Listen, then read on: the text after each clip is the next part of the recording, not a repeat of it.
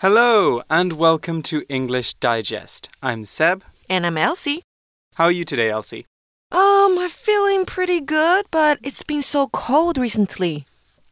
I'm kind of tired as well because I spent so much time last night surfing the internet. Oh, you were yeah. surfing the internet. Huh. Yes. So, how much time do you normally spend on your phone every day? Ah, uh, that's a good question. I don't know for the internet, but for my phone, I would say maybe four hours a day. Four hours I a think, day. Because you know, on your iPhone, you can measure how long you're on yeah, so I just checked my phone and I spend about 4.5 hours mm -hmm. every day on my phone. Okay, to be honest, I think mine is also closer to 4.5 hours. 4.5, I just right? felt embarrassed to say it. So, what do you usually use your phone for? Um, I use it for a lot of different things actually. Mm -hmm. So I listen to a lot of music. Um, I really like listening to audiobooks as well. Oh, nice. Um, I think I listen to like one audiobook a month or maybe even once every 2 weeks, mm -hmm. a new one. And also I use it for work too. So I can right. go on Google Docs. I can write the notes for this um, for this lesson actually on my right. phone. So I do a lots of different things on my phone, and Instagram too. So for me, besides chatting with my friends, I also shop a lot on my phone. Do you mm. do that hmm. too? That yes, I do. That's pretty dangerous, actually. Um, hmm. Like I can definitely lose two hours of my day just scrolling through Shopee or PC Home or or ASOS too. I really like to buy clothes, so yeah, ASOS and you'll lose your money too. yes, exactly, and all my money goes away. So I have to come back here. so okay. I guess today we're talking about internet. We are talking about the internet. We're talking about um, one feature of the internet, mm -hmm. and that's kind of why we began by talking about our online habits, right? The things that we do online. But we're talking about a feature that may factor into some of those habits, right? So, for example, do you use uh, YouTube? I do. Mm -hmm, you use YouTube. And your account, so on your account on YouTube, does that have your real name? Oh, no, just my nickname. Your nickname, hmm. right. I see. So it's difficult for people to find out who you are, then, right? Like it's not clear. So that is basically an example of online anonymity, and that is what we're going to be talking about today. Um, so let's begin by taking a look at the topic and instructions. Okay, so our topic for today is like this The internet not only makes communicating more convenient, it also has an important characteristic online anonymity. Online anonymity can let people remain anonymous and hide their identities online. Please write an essay of about 120 words and two paragraphs explaining whether or not you are in favor of online anonymity. Your second paragraph should address counterpoints to your argument and the reasons people may agree with them. Okay, so I just mentioned that word counterpoint. Now, a counterpoint, that's one word, counterpoint, is a reason uh, or point of argument that counters or goes against your main argument. So, for example, um, if we're having a debate about nuclear power, and I say, um, I don't know. I say I believe that nuclear power is bad because it is dangerous. You know, plants can explode, they can set on fire, and terrible environmental catastrophes can happen. Well, a counterpoint to that might be that nuclear power helps people rely less on fossil fuel. So it's an argument from the other side. And so that really helps your argument. We're going to talk a little bit more about that in a minute. OK，所以在今天的作文当中啊，你还要提到的是 counterpoints，也就是反面的论点。好，刚刚赛表做解释了。那还有一个东西是 internet anonymity. What is it, Seb? Mm, right. So anonymity comes from anonymous, which is a very difficult word to say, uh, uh, which basically means not having a name. Okay, so for example, Elsie, if you find a mysterious letter on your desk and it has a message on it but no name, no one has signed it, then that's an anonymous letter. Oh. You ah. don't know who sent the letter. So we can describe anything as anonymous if normally it has a name or it's just impossible to find uh, the identity of the person who wrote it. Um, so, being anonymous, that is, uh, or the state of being anonymous, is called anonymity. And that is just the act or the state or the condition of not letting people know your name.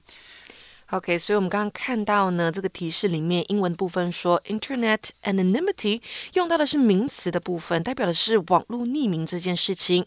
那提到的。 Anonymous 形容词，那就是匿名的这样的解释。那写作提示给的是呢，网络除了让沟通更为便利之外，还存在着一个重要的特性。也就是网络匿名性，网络匿名性呢，让使用者可以隐藏自己的真实身份。不过啊，网络匿名性一直都存在着许多支持跟反对的论点。请你根据这样的一个主题写一篇英文作文，文长至少是一百二十个单词，文分两段哦，要特别注意。第一段说明你是否支持网络匿名性。并说原因。第二段则要说明反面论点以及可能的原因，也就是我们刚刚说到的 counterpoint。Mm -hmm, exactly. So, internet anonymity is when people can go online and write, read, write, create, or share things without letting people know their real name. Okay, so just like with your YouTube account, it just has your nickname. So, people who meet you for the first time on YouTube won't know who you are. And another example could be, say, if you have an Instagram account. On Instagram, people don't always put their real names. They might just put a, a funny account name, for example. Um, so they could use a fake name and not upload a picture of themselves. So that would be an anonymous account, or the account user would have internet anonymity. So you can have internet anonymity whether you are a content creator or regular internet user. It just depends if you give your real name or not. Okay? So, Elsie, are there any times you think it's better to hide your identity online? Or any times that might make people feel more comfortable? I think if you try to leave some bad reviews for mm. a hmm. restaurant or a hotel, you might want to be anonymous. Yes, yes, that's very true. So, I Have think. Have you ever done that? Uh, I've left bad reviews, but I With actually your real name on my yeah on my Google Maps I use my real name. Uh -huh. So uh-huh. and it has a picture of me, so you can tell I if always, I don't like something. I always use the uh, nickname when I was trying to leave some bad reviews. Oh really? well, that's very good because um, there uh, people have this condition uh, we all have this condition called social desirability and so desirability uh, or to desire is to like something we want to be liked and so often we might not say our true feelings if people know who we are because we're scared about, you know, we want to look good in front of people. So I think times when you have to be honest, it can be helpful to be anonymous, you know? Yeah, and I don't want mm-hmm. those bosses or owners to come to fight me and kill me. exactly, exactly. You might want to go back to that restaurant. You might have just had a bad time. Right. And you want to you want them to get better and you want to go back again. Mm -hmm. um, but it's not always good. We could also say uh, internet anonymity, some bad parts of internet anonymity. That could be that people could be really mean as well. Because just as anonymity lets you uh, be more honest uh, if you're scared about talking about your feelings. It can also make you a little bit inconsiderate of other people, you know? Because right. if I'm hidden behind a screen, then how do you know who I am? How can you get back at me if I say something mean to you? I can say horrible things and I'll be safe. Right. There are so mm -hmm. many trolls, right? Exactly, there are a lot of trolls. Mm. A troll, normally when we say troll, we mean like a monster who lives under a bridge. But on the internet, a troll is somebody who writes horrible things, basically, just tries to uh, get a ride out of you, get make you really angry or really upset about something. So that is a negative side of internet anonymity. So, obviously, that's what we're going to be talking about today in our writing assignment, and we're going to be doing that in the form of an argumentative essay. So, let's move on to how we're going to develop our approach.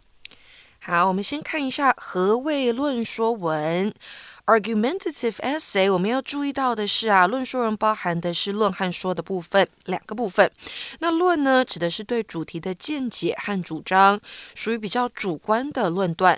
那说呢，指的是解说和分析主题，属于比较客观的说明。常见的论说文类型有第一种。剖析某事物的缺点、优点和利害得失。第二个是比较两事物的优缺点。第三个是说明某事物的影响或是重要性。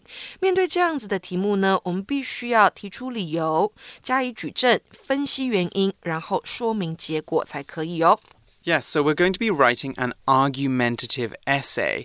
So, an argumentative essay is an essay where we address an, a topic by explaining it and then giving our informed opinion about it. So, you'll see the word argumentative comes from the word argument, which can be arguing but it can also be your reasons and your logic for believing something. And that's really what an argumentative essay is about. It's about saying what you think about something and then giving informed opinions about it.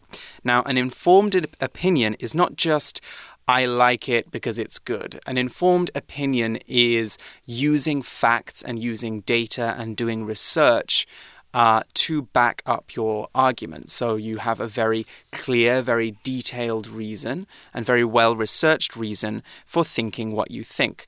We're really trying to be persuasive. You're trying to get the reader to agree with you by the time you finish writing. So you want to use a lot of very persuasive language. We don't want to say, I think, or maybe. We want to say very direct things, you know, um, it's bad because XYZ, that kind of thing. 好，再来呢，我们要注意的是，我们要写什么，还有怎么写。那英文作文的架构基本上分为引言 （introduction）、主体 （body）、结论 （conclusion）。这个在其实每一篇作文当中都是适用的哈。那类似中文的起承转合，而本篇论说文呢，也是用这样的架构发展哦。Introduction 是文章的引言，说明文章要探讨的主题。全文的主旨句，也就是 thesis statement，就在第一段要把它点出来。那论说文的 Introduction 呢，可以有以下几种写法，像是第一个，解释主题，并且说明要探讨这个主题的缘由；第二个，说明一般人或是专家对这个主题。的看法，第三个统计或学理上的报道和诠释，第四个清楚表达个人的看法或所支持的论点。好，可以用四种当中选一个来进行。再来呢，就要到。Body 的部分，也就是文章的主体，必须要呢立论清楚，具有说服力哦，做出合理的说明，并且加上佐证的细节，也就是我们说的 supporting details 是非常重要的。那佐证的时候呢，可以用一段或是多段来说明。在说明某事物的重要性的时候，常见的写法有什么呢？第一个，反驳或赞同一般人对此主题的看法；第二个，举例支持自己的论点。可以提供自己或他人的经验、统计报道、科学研究等等。再来呢，第三个呢，就是举例来推翻反面的论点。那 conclusion 就是文章的结尾了。结论部分呢，我们可以用简单的总结，或是重申前面所提过的要点，也可以提出建议。这样的方式的结论呢，可以让论述更加明确。Mm -hmm, exactly. So that's a very good narrative structure. We've got an introduction to make it clear what we're talking about and to give our thesis statement. We've got a body which has the supporting details and the different reasons why we think what we think, and then a conclusion to sum up our opinion and really convince the reader of what we're trying to say. So that's one way that we can write it. But another way that we can think about our introduction, our body, and conclusion for argumentative essays would be the following. So, for your, in your introduction, you can address and explain the topic. So, because you're going to be convincing somebody about your opinion of online anonymity, you need to make sure first that they understand what online anonymity is. Maybe you can also give some background, you know, talk about what might have happened with this topic recently, maybe in the news, or you could give some statistics, give some uh, numbers about online anonymity? Is it making teenagers feel very sad? Or, you know, is there some data uh, by the Taiwanese government, for example, about online anonymity? Those are really good things to put in an introduction. So from there, we would move on to your opinion, which is kind of, in this case, for an argumentative essay, that's your thesis statement. So you want to clearly state what you think about it. Don't be ambiguous. You know, be very clear. I like it. I don't like it. Um, and here are the reasons why. From there, we need to go on to your reasoning, and your reasoning is the logic. Why do you feel the way you do? You want to give persuasive examples. So, again, that could be some more numbers and statistics, uh, it could be recent events, or it could even be your own experiences if you have relevant experiences to share. Uh, that's particularly good in a lot of these writing assignments for your exams. And fourth, we can go in with your counterpoints. So you'll remember at the beginning I talking about counterpoints. Why would you want to do this? Well, when you consider the opposite opinion to the one you have, your argument looks much stronger because it shows that you've thought about all the different factors and all the different reasons for a problem, and you've still come out with the same conclusion that it's good or bad. So by showing that you've considered the counterpoints, you're going to have a much stronger argument. Now, I'm not trying to say that you should write half your essay on why it's good and half your essay on why it's bad. You'll want to also say, I'm against internet anonymity. Some people are in favor of it, but they're wrong for these reasons. You're being aware of them, but you're still sticking to your guns. You're still um, sticking to your original opinion. And lastly, we have the conclusion. So, your conclusion, obviously, um, you're going to go back to your main argument or stance. So, what's changed because of the information you've shared? Or have these points added anything to your original opinion? You also might want to consider what might happen in the future with internet anonymity. Is there something good or bad on the horizon? Is something good or bad going to happen? 好，所以我们再整理一下哦。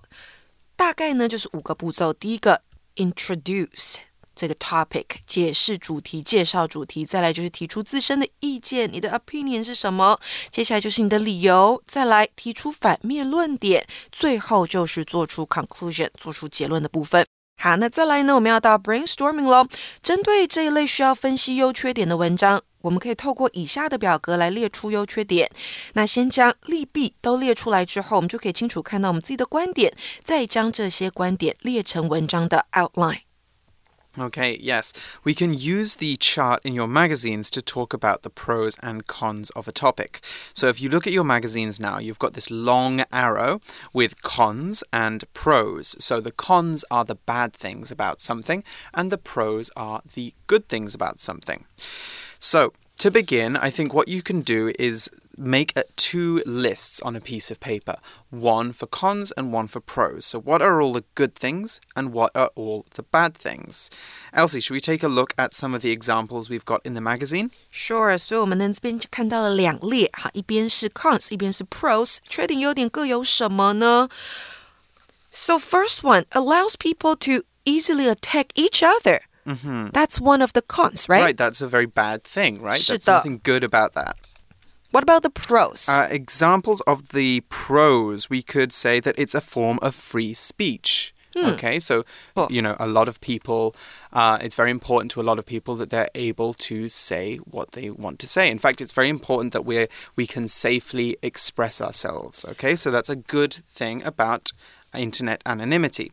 So make a, a list of these, and once you've finished your list, maybe write down four or five, you can see that some of them will be more negative and more positive than others. Some of them might be slightly good and slightly bad, other ones might be very good and very bad.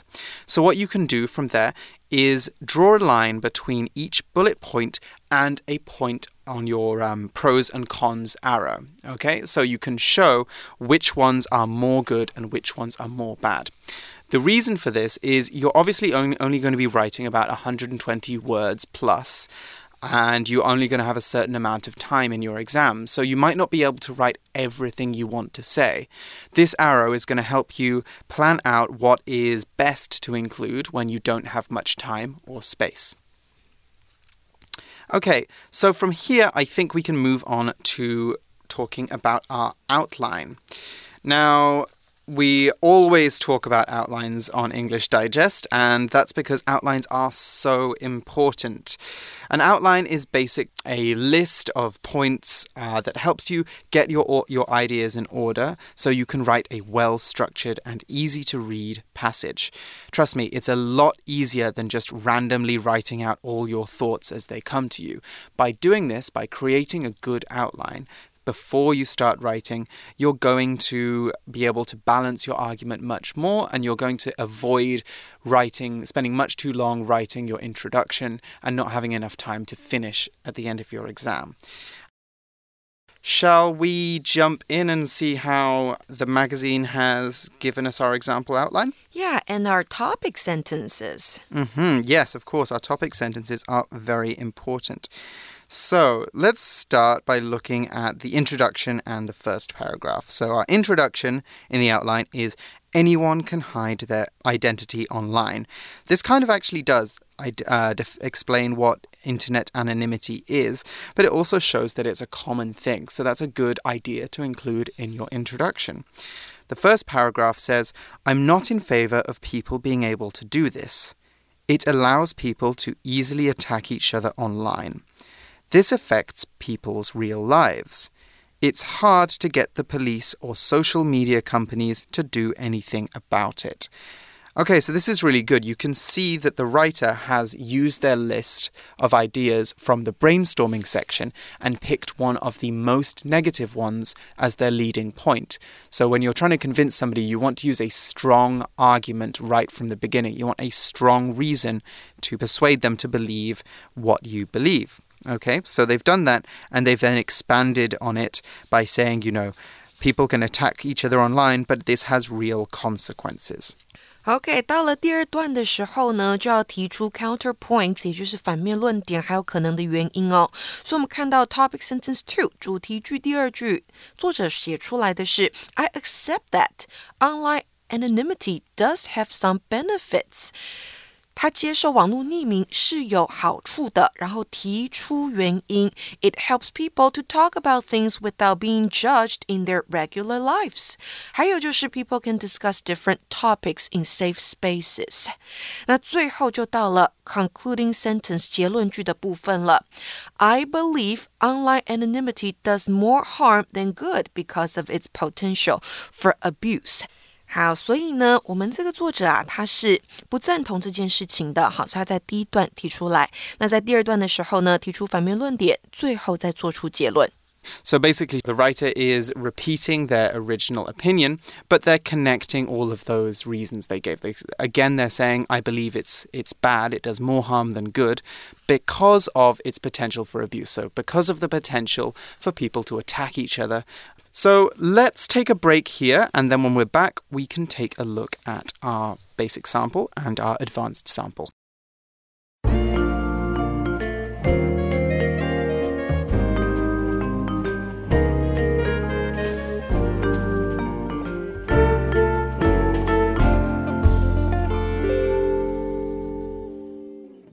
Basic sample Anyone can hide their identity online. It's as simple as choosing a username or using a new email address to create a profile. However, I'm not in favor of people being able to do this. For me, the biggest problem with online anonymity is that it allows people to easily attack each other online. They can hide behind a fake username and say horrible things. This affects people's real lives and it's very hard to get the police or social media companies like Twitter and Facebook to do anything about it. I accept that online anonymity does have some benefits. I think it helps people talk about things without being judged in their regular lives. People can discuss politics, religion, sex, and other topics in safe spaces.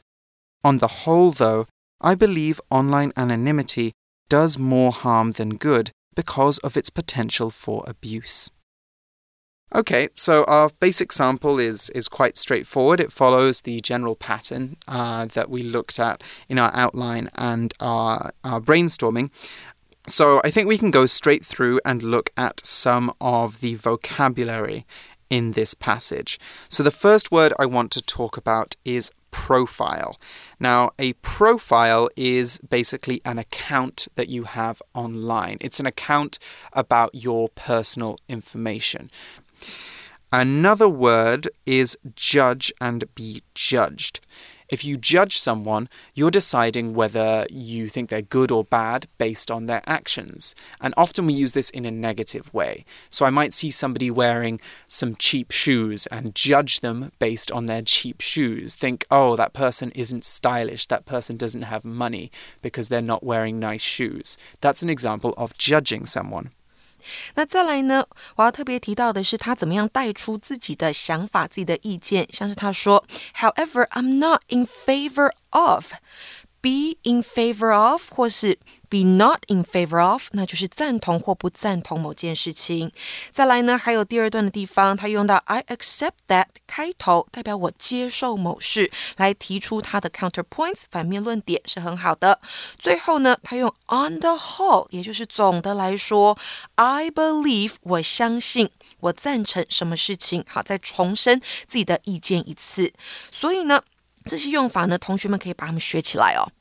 嗯哼，exactly. Okay, so let's move on now and take a look at the advanced sample. Advanced sample.